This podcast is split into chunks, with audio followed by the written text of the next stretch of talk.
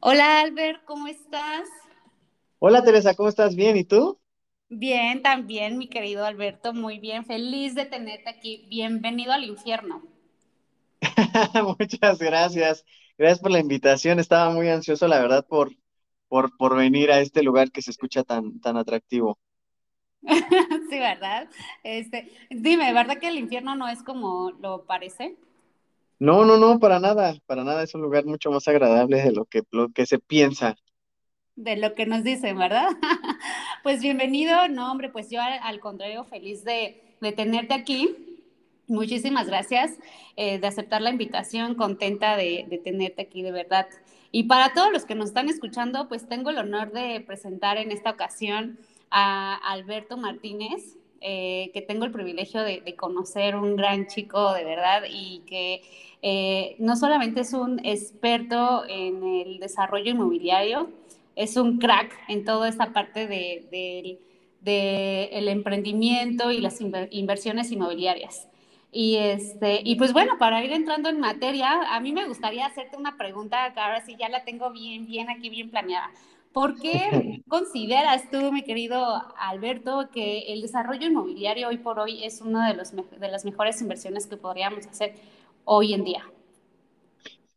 Pues bueno, es, está fácil, mira, la realidad es que creo que desarrollo inmobiliario, al ser un modelo de negocio que engloba muchas partes de lo que viene raíces es, eh, es súper completo y al ser súper completo, quiere decir que va cubriendo la parte comercial, la parte de construcción, la parte de comercialización, la parte financiera, todas estas las va integrando y eso hace que si cada una de estas partes, lo que yo le llamo pilares eh, eh, en bienes raíces, si cada uno de estos pilares comercial, financiero, de mercado, legal, están bien integrados, va a ser un negocio altamente seguro. Además, eh, como inversionista, viéndolo tú como inversionista, eh, está increíble, te voy a decir por qué, porque te puedes apalancar de lo que está haciendo alguien que tiene el know-how para llevar a cabo un proyecto, pero puedes entrar a invertir sin necesidad de tener millones, porque antes eso se pensaba, ¿no? Que necesitabas tener montones de millones para entrar en este negocio. Ahora mismo no, ahora mismo hemos eh, creado modelos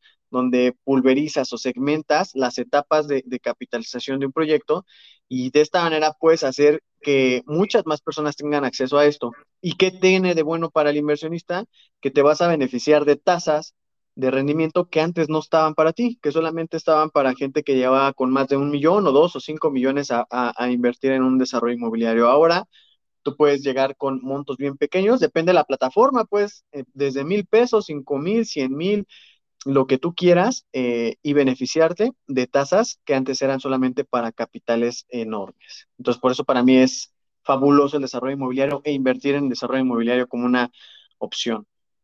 Órale, no, pues sí, completamente. La verdad es que yo te puedo decir que a mí de un tiempo para acá me ha llamado mucho la atención precisamente el, el, el, verlo como una opción de inversión. O sea, yo creo que todos los empresarios, todos los que andamos en este marco de oportunidades, eh, es, una, es una nueva forma de poder a trabajar tu dinero. O sea, lo puedes tener ahí en el banco, pero en el banco no te está generando ningún tipo de rendimiento.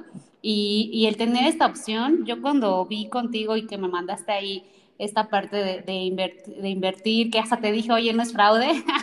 y tú dices, no, pues si fuera fraude no te lo diría, ¿no? Y yo, pues sí, totalmente, pero pues no sabe más, ¿no? Es, es, la pregunta obligatoria. Este... Entonces, pero está, o sea, precisamente algo que yo te puedo decir hoy por hoy, si yo no me he animado a invertir hoy eh, eh, en, este, en este sector, es por el miedo. Y yo creo que no solamente es algo que me sucede a mí, yo creo que a muchas personas es la parte del miedo, el que muchas veces preferimos tener algo seguro que sabemos que lo tenemos ahí, ya sea abajo del colchón o en el banco, pero que ahí lo vemos, a vernos en, en, en esto de, de, invertirlo, de sacarlo, pensando que lo invertimos en, en un desarrollo inmobiliario o en un bien, etcétera, y que, y que corramos el riesgo de que sea fraude. ¿Sabes? Entonces claro. dices, fueron mis 10 pesos que, me, que tengo de ahorros de un año, un ejemplo, y de repente perderlos. Y entonces nos entra ese miedo esa incertidumbre en que dices, no, pues sabes que prefiero mejor seguirlo aquí, que también es un error enorme, porque el dinero tenerlo ahí abajo del colchón o en el banco, en lugar de que suba, pues cada día vale menos, ¿no? Entonces, si hoy estás ahorrando 10 mil pesos, realmente ya mañana no tienes 10 mil pesos, en teoría, ¿no? Ya vale cada día menos el dinero. Entonces, este, yo, yo te lo que te puedo decir precisamente es eso, o sea, yo siento esa incertidumbre o ese miedo precisamente por muchos, o sea, tipos de fraudes, porque, porque, o sea, uff, o sea, tú me lo dirás, o sea, tú que eres un experto en este, en este giro, sí o no ocurren infinidad de tipos de fraudes, o sea, yo te podría preguntar qué tipos de fraudes has escuchado o, o que nos quisieras compartir en este sector, alguna experiencia de fraude que te haya Claro, sí, bueno, pues hay, hay, hay un montón, eh, hay un montón de modelos en, en, los cuales la gente puede aprovecharse en general en cualquier negocio, ¿no? Entender que, que los fraudes son más bien ejecutados por personas que por el proyecto mismo. Eh, es, es, es, algo que siempre me gusta resaltar. Eh, muchas veces tendemos a, a, a, relacionar que hubo un fraude en una preventa, por llamarlo de alguna manera, con todo el sector inmobiliario y todas las preventas que existen, ¿no? Eh, más bien hay que entender quién, quién, quién y cómo fue que, que operó este fraude o este pues mal manejo de un proyecto o de, de una inversión y que pues tú aprendas a, a, bajarle el riesgo a esto y hay, y hay todo un proceso para, para, para poder hacerlo, pero primero quisiera decirte o contarte de las que yo he visto. He visto, ahora que está de moda el tema de compra tu terreno en Mérida, que son eh, extensiones de tierra bastante importantes. Muchas de ellas, la mayoría, eh, vienen de, pues, la, de un estatus, tú, tú lo podrás determinar mejor, pero es un estatus donde se le llama ejidal, no es un ejido. Entonces, realmente no puedes, no hay un modelo jurídico para comprar un ejido como tal. O sea, yo no puedo ir yo, yo persona. Normalmente lo que hace, porque le, le pertenece a, a toda la comunidad ahí. Entonces, si me venden un pedacito de ahí, no es posible que me vendan un pedacito de un ejido completo. Lo que hacen los desarrolladores es adquirir todo el ejido y entonces llevarlo a privatización. Esa es la forma correcta, hacerlo mediante un desarrollador. Sin embargo, toda la gente que de pronto cae en, oye, te voy a vender estos 500 metros, eh, te dan la ubicación, dicen, sí, pues está todo dar, pero de pronto te das cuenta que pues no te lo podían vender. Eh, ellos inventaron el contrato, se inventaron la, la notificación, se inventaron todo esto y simplemente están vendiendo un terreno que legalmente no podía ser vendido. Eso es una fase del, del, del, del digamos, del fraude. Una y te segunda lo venden fase. en preventa, ¿no? O sea, por ejemplo, o sea, este tipo de, de, desarrollos o de negocios lo que hacen es como decirte, ¿sabes qué paga tu terreno en preventa este, a un plazo de tres años? Un ejemplo, sin intereses este, y te lo entrego en tres años eh, con modalidades o mensualidades muy baratas y este y, y, es y tú cada mes o cada o te das un enganche y pues eso puede ser fraude no o sea como dices bien o sea eh, le estás pagando a alguien que ni siquiera es dueño de la tierra no exactamente le pagaste a alguien que no es dueño de la tierra sin embargo se inventó un proyecto y te lo te lo comercializó así este digo hay muchas formas ahorita pasamos a eso que, como tú lo prevengas no un segundo modelo de esto es cuando justo te dicen, ok, ya está privado, ya está privado, ahora sí es, real que ya lo, ya, lo, ya lo dejamos privado, pero por alguna situación de, la persona o el líder o alguien decide, empieza a revender la misma propiedad en dos y hasta tres ocasiones. Y he escuchado que hasta cinco veces vendida, hay cinco dueños diferentes en, en, de una propiedad justamente en ninguna de ellas lleva al punto de escrituración el predio, lo que hace es que con el enganche, dame el enganche, dame el 10%, dame el 15%, este, y tú se lo das y pues esta persona desaparece. Eso lo repite cuatro o cinco veces y pues él ya, él ya se capitalizó, se fue y tú realmente nunca tuviste oportunidad de, de, de encontrarlo para reclamar tu, tu recurso, ¿no? Tu inversión. Entonces hay que ser muy cuidadosos con eso eh, siempre revisar que, que, la propiedad se encuentre inscrita en el registro público de la propiedad, porque ahí, eh, digamos, ahí que solamente vas a comprar tierra y solo es tierra, es una de las cosas, de las primeras cosas que tienes que revisar, ¿no? Que esté inscrita y que el que te está vendiendo sea el dueño o representante del dueño. Órale, sí, no es que el modus operandi de este tipo de, de negocio es, o sea, es este, es muy, pues, ¿cómo te diré? O sea, muy fácil, porque, o sea, en teoría la verdad es que no, no es tan, tan complicado, pero desafortunadamente pues caemos, caemos en esta modalidad de fraudes. Este, y como bien lo dices, o sea, le pagas a alguien que ya después ya nunca encuentras. Y entonces muchas veces también es muy difícil llevarlo a un proceso penal o a un proceso judicial porque este, primero que nada, nosotros mismos fuimos los que depositamos, o sea, no fue, no fue un tipo de fraude violento, o sea, no te pusieron una pistola en la cabeza, ni te extorsionaron, ni te sobornaron, nada por el estilo. Y luego tienes un contrato que nada más es una carta compromiso de personas que no son dueños de la tierra, de personas que ni siquiera tienen ahí los datos fiscales, o sea, es todo un tema, ¿no? Y es, correcto. Y, y pues justo por este tipo de modalidades de fraudes, es que uno tiene este miedo, esta incertidumbre, porque hoy por hoy si me llega alguien y me dice, oye, que mira proyecto y eso, eso, es como, como que cuesta trabajo confiar. Entonces, ¿tú qué opinas o tú qué podrías recomendar? ¿Cómo nos podríamos prevenir para, este, o alguna señal para evitar caer en ese tipo de, fraudes o, o, saber que, por ejemplo, yo me acerco contigo y que digo, ¿sabes qué? Mm, sé que este proyecto es 100% legal. Ok, pues bueno, depende en qué, en qué te quieras meter a invertir de bienes raíces, pero algo que no te puedes brincar es el tema del registro público de la propiedad, o sea, revisar que, esa, que ese inmueble tiene, eh, ahí que te vas a dar cuenta, quién es el propietario.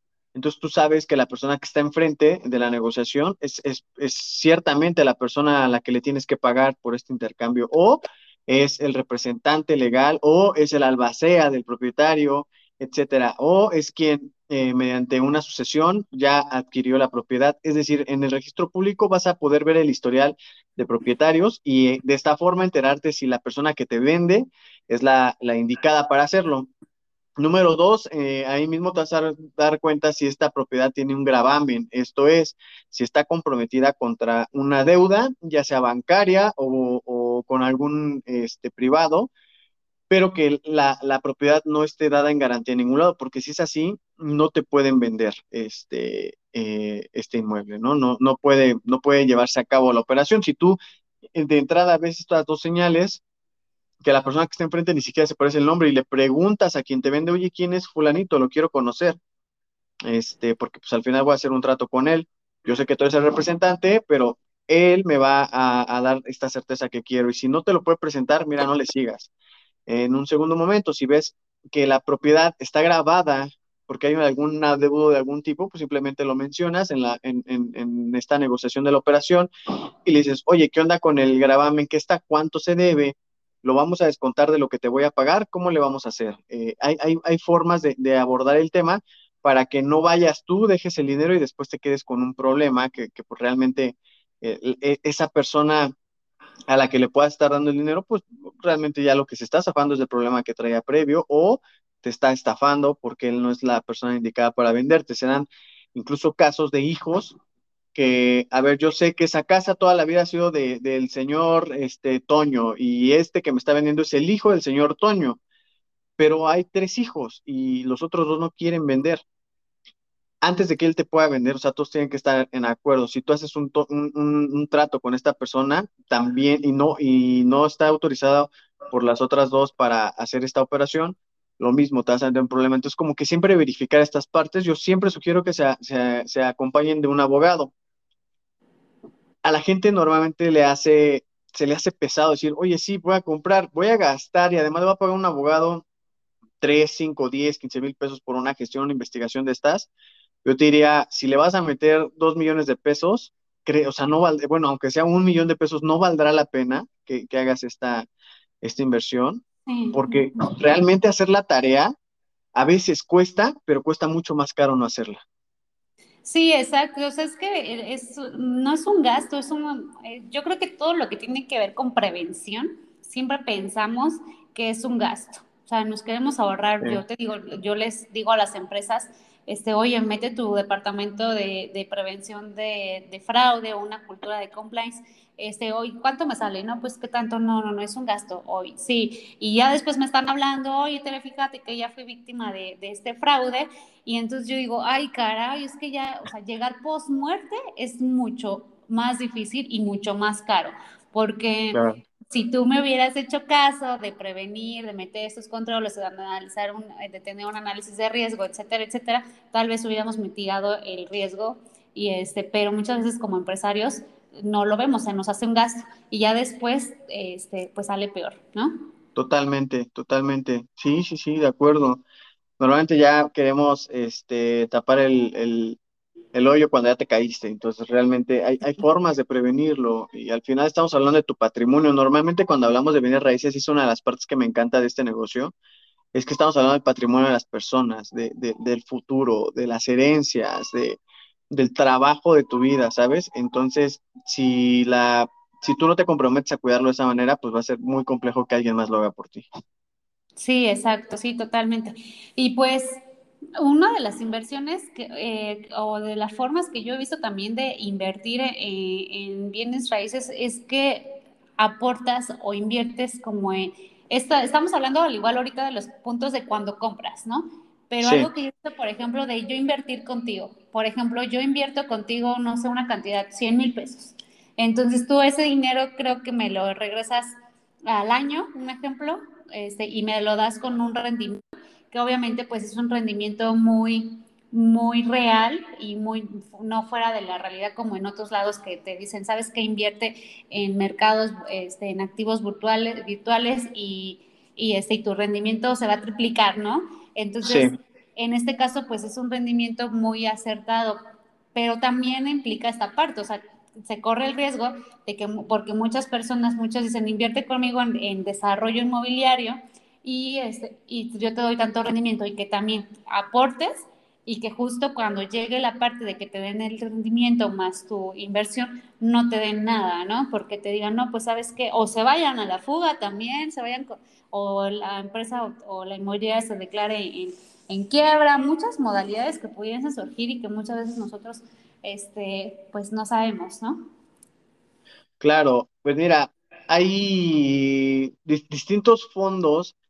A ver, yo veo aquí como dos caminos, donde de algún lado hay, hay, un perfil de inversionista que le gusta irse a lo más, más, más seguro eh, y a otros que les llama mucho más la atención eh, una tasa más grande. Pero a, ver, inversionista, acá tenemos que entender algo. Si estás dispuesto a soportar un riesgo más grande, sí, efectivamente puedes ganar más, pero si no estás dispuesto y solamente te vas así, dices, ah, me pagan el 60% anual y tomas eso, no es que esté mal, pero asumes ese riesgo. ¿ok? Entonces, en bienes raíces también hay, hay esos negocios. Te voy a dar un ejemplo súper rápido. Si yo de pronto digo, eh, quiero invertir en un, em, no sé, yo quiero ser desarrollador inmobiliario, yo quiero tomar todo el riesgo, eh, o veo ahí un remate hipotecario, que si no lo hacen con Mike Ramírez, mejor no lo hagan. Este, Exacto, sí, totalmente. Si ven un remate ahí anunciado y dices, mira, esta casa vale dos millones y me la venden en 500 mil, eh, em, híjole, es muy alto el riesgo. Claro que puedes ganarte el 400%, sí, pero es altísimo el riesgo de que eso no salga bien o de que se vaya en lugar de a dos a siete años y que tu dinero haya valido igual que si lo hubieras dejado en el banco. Es, es, es, un riesgo de ese tamaño el que vas a empezar a correr, a menos de que lo hagas con un despacho como, como el de nuestro amigo Mike, pero realmente todas estas empresas que lo están publicando en plataformas realmente van por ahí. Entonces, ese es un riesgo que estás dispuesto a correr, esa es la tasa que quieres para ganar, ok, se vale, pero sé consciente de eso. En el otro extremo, del, lado completamente opuesto, está comprar una casa, hacer el desembolso del 100% de este, del, del valor de esta casa, la pagas, te dan tu escritura, riesgo así prácticamente cero, no hay nada cero, pero pues prácticamente estás un riesgo muy, muy bajito, pero la tasa que te va a pagar tu casa o su renta es del entre el 4 y el 6% eh, en promedio en todo México, ¿no? En, vivienda. Entonces vas a ganar el 4 al 6 comparado con el 400% de un, de un remate a lo mejor que le puedes sacar, pero el riesgo es prácticamente nulo y por eso la gente se acerca tanto ahí. Pero hay una zona en medio, hay una zona segura de inversión en bienes raíces. Muchos de ellos son los fondos como, como el cual yo tengo, donde a partir de fragmentar un proyecto, en muchas partes puedes hacer que mucha gente invierta. De esta forma, no, eliminas, disminuyes el riesgo y disminuyes el monto de inversión de entrada a un proyecto de este tamaño. Pero como la pregunta acá específica es cómo yo puedo saber que al terminar el plazo me vas a regresar mi dinero más mi rendimiento. O sea, yo cómo me puedo asegurar. Realmente no puedo hablar por otros fondos, pero nosotros utilizamos un fideicomiso inmobiliario. Para efecto de bienes raíces, no hay una herramienta así. Escuchen bien, no hay una herramienta más segura que un fideicomiso para administrar los fondos o los recursos en general de un proyecto inmobiliario. Porque al, ingresar este dinero al fideicomiso, lo que se hace es que todos los que están participando del mismo se vuelven dueños en parte del patrimonio de todo el fideicomiso. ¿Ok? Entonces ahí ya no es el desarrollador, ya no soy yo que me puedo ir corriendo con, tu dinero.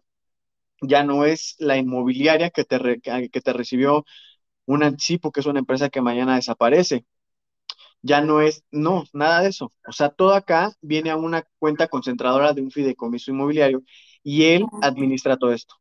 ¿Qué pasa si yo me quiero comprar mañana un Tesla y digo, ah, pues es, momento, estoy listo, eh, y pues eh, le mando la factura al fideicomiso, ¿no? Eh, el fideicomiso va a decir, no, ¿qué crees que esto no, no pertenece al objeto para el cual fue creado este, esta herramienta? Entonces, bueno, le voy a mandar una factura, pues ahora sí por varilla o por concreto, y esa sí me la va a liberar. Eso hace el fideicomiso, transparenta las operaciones, no me permite hacer lo que se me dé la gana, y además me obliga a que durante la vida del proyecto todo lo que sea ingresado sea pues literalmente transparentado y todo lo que sale lo mismo. Este, entonces, yo, o sea, lo que sugiero es que siempre busques a alguien que ponga tu dinero en un fideicomiso. Si no lo ponen en un fideicomiso, realmente se lo estás dando a una empresa, si sea SAPI, SA, este, todas las denominaciones que, que habidas por haber, a excepción de las bursátiles, esas, esas sí están, digamos, reguladas por un ente Ah, pues, pues, sí, el ente bursátil. Pero, pero acá, si se lo das a una empresa que no, que no está regulada, realmente hay, hay otras herramientas como el fideicomiso que lo permiten hacer, pero si no hay ninguna de las dos, eh, yo te sugeriría que, que, hagas otra, otra investigación mucho más profunda antes de darles el dinero, no porque te lo vayan a robar, no, lo, no todos lo hacen, pero si tú lo que quieres es bajarle el riesgo a eso, haz este análisis, haz el análisis de dónde van a poner tu dinero, cómo lo van a hacer llegar ahí, mediante qué cuentas. Pregúntalo todo, sin miedo. El que el, empresario que va a recibir capital está obligado a darte toda esta información, si no, pues realmente no eres para él y él no es para ti y se vale. Mm, oye, súper interesante, wow, padre, padrísimo. Sí, pues es que eh, yo creo que dijiste algo muy importante, el preguntar, porque muchas veces por miedo no preguntamos este, y me ha pasado, ¿eh? O sea, muchas veces estás en algún sector, porque pues se vale, o sea, no somos todólogos, yo creo que cada quien este, tiene su expertise y que de repente uno dice, bueno, no pregunto porque pues es como algo muy común, ¿no? Pero no, o sea, preguntarle todo y que, y que también precisamente esta persona tiene la obligación de darnos todo porque lo típico, no es que eso es información confidencial, eso ya no te lo podemos dar, eso pertenece a los, al dueño. Entonces, pues simplemente dar esa parte. sí, sí, este sí. O sea, si, no le estás pidiendo estados financieros, o sea, pero sí quiero saber cuál es el recorrido del capital que, ingresa. Eh, eso te lo tienen que decir. Este, no quiero que me des tu estado de cuenta, realmente no quiero que, que, no, no, no, pero pues quiero saberlo porque, a ver, al final hay dos cosas que yo utilizo mucho para cuando yo invierto, dos cosas específicas, se las recomiendo mucho. Número uno, y la más importante, que pasen la prueba del sueño. Si yo me doy cuenta que esa inversión no me va a dejar dormir, mejor ni la hago. O sea, solamente pongo en inversión algo que me va a dejar tranquilo, donde me siento en calma y eso ya pasó la inversión, perdón, la prueba del sueño, esa inversión. Ya, me va a dejar dormir. Y número dos, eh, yo, yo considero que si una persona es como, si yo te lo pregunto a ti, Tere, oye, Tere, estás ahorita recaudando capital, pues porque vas a lanzar campañas fuerte para llegar a más, eh, eh, eh, a, más lugares donde puedas prevenir el fraude, a más empresarios. Y para eso recaudas capital. Tú, te lo aseguro que como haces esto todos los días, vas a poder decirme de qué va el negocio, cuánto me puedes pagar, de qué se trata, dónde está tu fuerte, por qué eres mejor que los demás, en tres minutos, bueno, cinco. Tú me lo puedes decir. Y quien no, que, adivina qué inversionista, no le des tu dinero, si no sabes su negocio, no te lo puedo explicar de forma simple, te tiene que enrollar para que tú logres invertir, ese no es un buen lugar donde puedas invertir. No conocen su negocio. O si lo conocen, no lo saben transmitir y bueno, pues a trabajar en eso, pero tú tienes que cuidar tu patrimonio y esa es tu única tarea. Ah, ok. Ah, muy bien, Albert. Entonces, oye, por ejemplo, algo que yo te quería comentar también, este, en esta parte de, de las inversiones, también, eh, o sea, independientemente de todo esto que tenemos que, que tener este, al, al, pie de la letra y, que, y los riesgos de, que hay y la prevención, pues ahora sí, pues ya nos empapaste muy bien con el tema, con toda la, la temática y toda esa parte, pero fíjate, te puedo comentar algo, este, o sea, hay que involucrarnos y acercarnos con expertos como tú en el sector, porque Okay. algo que yo he visto también es que la, el negocio puede ser muy bueno, puede ser muy legal y las personas pueden estar haciendo lo correcto, pero como en este caso se está captando dinero, este, es una actividad vulnerable y hoy lo que nos dice también la ley de recursos de, prevención de, para la identificación de recursos de procedencia ilícita es que el giro inmobiliario es una actividad muy vulnerable. ¿Por qué? Porque las personas que se dedican a obtener ganancias ilícitas pueden, este, pueden usarte para lavar ese dinero. Entonces, vamos a imaginar, yo invierto contigo, tú, este, tú estás haciendo todo lo correcto, este, tú estás bien, estás reportando, estás, tienes toda la intención de regresar esas inversiones. Pero ¿qué sucede? El día de mañana tú recibes capital de alguien que tú no tuviste o no viste eh, esta parte de tener los procesos de identificación del cliente, de hacer una investigación de prevención de lavado de dinero, y etcétera, etcétera. Entonces esa persona que invirtió contigo eh, este, es vigilada o es investigada, en este caso por la Unidad de Inteligencia Financiera o por la Interpol, etcétera. Y entonces cuando empiezan a ver los rastreos de dinero, empiezan a ver que tuvo una relación comercial contigo. Entonces ven y de repente toma la papá, o sea, te cancelan, te bloquean cuentas bancarias y, este, y ahí está la inversión de todos los inversionistas que se metieron contigo y que confiaron en tu proyecto todo por, un, eh, por desconfiar. Entonces también, bueno, yo algo que, que pues yo por esa parte lo sé, entonces yo invierto contigo, entonces yo te diría, a ver, ¿sabes qué, qué, qué, qué cómo, cuál es tu metodología de riesgo? ¿Y cómo estás haciendo tú para prevenir estos riesgos? ¿Cómo estás haciendo tú para también prevenirte de, del sujeto de lavado de, de, dinero y financiamiento al terrorismo y que también tom, tomes honesto? Porque muchas veces yo te puedo decir, yo soy una lavadora de dinero y que te uso a ti, Albert, y que llego contigo y me interesa agarrarte de canal o agarrarte del de, de proceso, y entonces te digo, oye, ¿sabes qué? Este, eh, te, invierto contigo 5 millones de dólares. Entonces tú dices, wow, sí, pues dale, o sea, este, pues eso me va a servir muy bien, es, me va a dar levantamiento y bla, bla, bla. Entonces resulta que no, que viene un trasfondo acá. Entonces, obviamente, tú como inversionista, como inmobiliario y como que estás cuidando el patrimonio de otras personas, tienes que tener también ciertos cuidados para prevenir este el dinero, ¿no? Entonces, claro. este, y ahí puede ser, entonces yo como inversionista externa también te diría, porque digo, bueno, tal vez puede ser que tú tengas todo muy bien, lo del fideicomiso, los riesgos, pero si no tienes esas medidas de riesgos, para mí ya es un foco rojo, porque digo, no es que yo desconfíe de ti, sino que puede ser vulnerable a este fraude. Mi fraude va, o sea, mi inversión se va a ir ahí. Por ejemplo, lo que pasó, no sé si viste con el banco Ascenso, Ascendo. Este, sí lo, le cancelaron su licencia y no fue porque, porque los cacharan en una cuestión de fraude. Este, uh -huh. o sea, nada que ver, simplemente fue que estaba sobrecapitalizada, no cumplió con ciertas características y con, entonces, ¿qué hizo la Comisión Nacional Bancaria de Valores? Tómala, te cancelamos tu licencia y ahí, o sea, clientes me hablaron, Tere, es que yo tengo dinero invertido ahí, ¿qué voy a hacer? Ya es dinero perdido, o sea, el, o sea, nada más vas a poder recuperar lo que tiene el seguro, pero de ahí en fuera ya no vas a poder recuperar. O sea, si tienes más de 2 millones, ya ese dinero dalo por perdido, ¿no? Y eso hay que ver si entras dentro de los que te regresan eh, el dinero. Entonces, ese es, también es un riesgo, ¿verdad? Claro. Fíjate que ahí es una gran, gran área de oportunidad de todos los que nos, nos dedicamos a, al tema inmobiliario, justamente porque, como dices, es un es, un, uh, es una industria que, pues, en donde se da mucho, mucho este tema de, de lavado de dinero.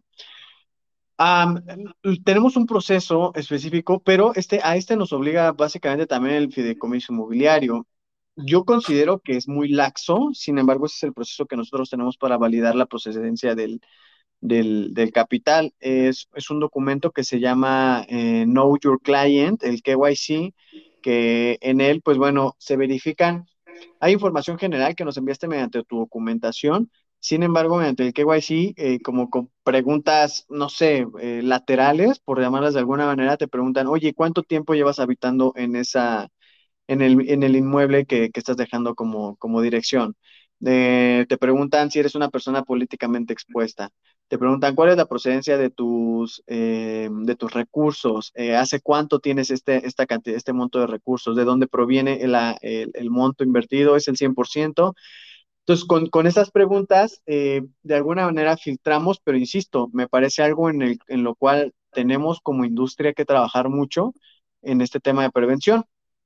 Yo te lo preguntaba en un momento anterior, eh, lo malo de, este rollo es que siempre llegamos hasta cuando ya pasó la catástrofe, ¿no? Ya, ya valió gorro, ya algo sucedió y realmente no debemos de trabajar así. O sea, en general, una, una de las cosas que me, que me gusta mucho como de la cultura empresarial alemana, incluso también la americana en algunos sectores, es, es mucho este tema de, de, de donde no se tiene por qué llegar a, a, a esta problemática tan grande que ya es muy compleja de resolver y que además involucra a personas que ni siquiera estaban ahí, ¿no? Eh, es, es una metodología donde puedes ir colocando candaditos antes, donde puedes detectar qué está pasando y, y, en su caso, pues reportarlo incluso. Sin embargo, pues hay, hay que trabajar mucho en, en, eso, por eso creo que lo que, lo que tú estás haciendo, de verdad, eh, híjole, no sé si está a, nada de, ser ahí un boom, pero pues realmente con esta gran cantidad de capital que se mueve más en nuestro país,